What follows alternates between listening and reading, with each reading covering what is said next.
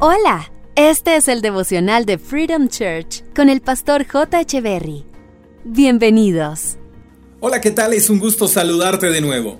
Oseas capítulo 6, verso 3 dice, esforcémonos por conocerlo. Él nos responderá, tan cierto como viene el amanecer o llegan las lluvias a comienzos de la primavera. Para poder conocer a alguien hay que dedicarle tiempo. Toda relación que pretendamos emprender, ya sea una relación amorosa, una relación de amigos, una relación laboral, debemos dedicarle tiempo, porque el tiempo alimenta la confianza. Es curioso conocer relaciones que se apresuraron para comenzar algo y ver al poco tiempo que se desintegró la relación porque no era lo que imaginaban.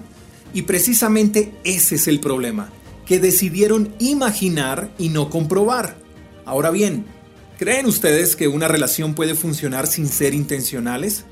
¿Puede una relación avanzar sin dedicarse tiempo?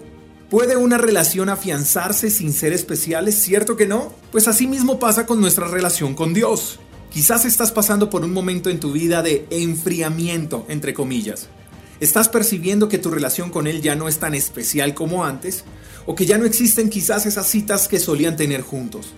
Puedes resumir de pronto tu relación con Dios como monótona, al punto de querer divorciarte de Él.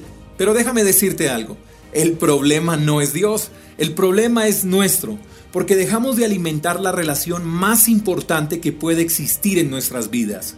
Dios sigue siendo Dios, Él sigue siendo especial y detallista, Él sigue siendo amoroso y paciente. Su amor no ha cambiado para con nosotros. Él solo está esperando que tú y yo volvamos a alimentar esa relación de amor. Ahora bien, ¿cómo hacerlo? Bueno, quiero regalarte algunos consejos. No son reglas, son algunos consejos que me han funcionado para activarme y alimentar cada vez más mi relación con Dios y quizás te funcionen también. Número 1. Toma tu relación con Dios con la misma importancia con la que tomas tu trabajo o estudio. Número 2. Pon dentro de tu lista de tareas diarias tu cita con Dios.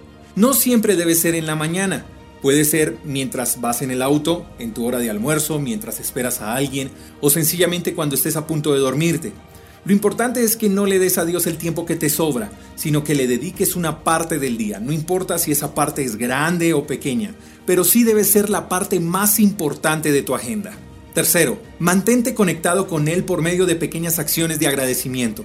Agradece por tus alimentos, por tu trabajo, por el sol, por la lluvia. Agradece por todo lo que te rodea. Las pequeñas acciones de agradecimiento van alimentando tu relación con Dios y eso hará que la relación crezca. Número 4. Haz algo significativo por otros. Ayuda a otros, sirve a otros y verás cómo Dios es tan real cuando haces algo por alguien. Y número 5. Involúcrate con una comunidad de creyentes que te ayuden a permanecer fiel en la tarea de conocer a Dios. Espero que estos consejos te puedan servir y que puedas enamorarte perdidamente de aquel que te amó primero. Un abrazo. Gracias por escuchar el devocional de Freedom Church con el pastor J. Echeverry. Si quieres saber más acerca de nuestra comunidad, síguenos en Instagram, arroba Freedom Church Call, y en nuestro canal de YouTube, Freedom Church Colombia. Hasta la próxima.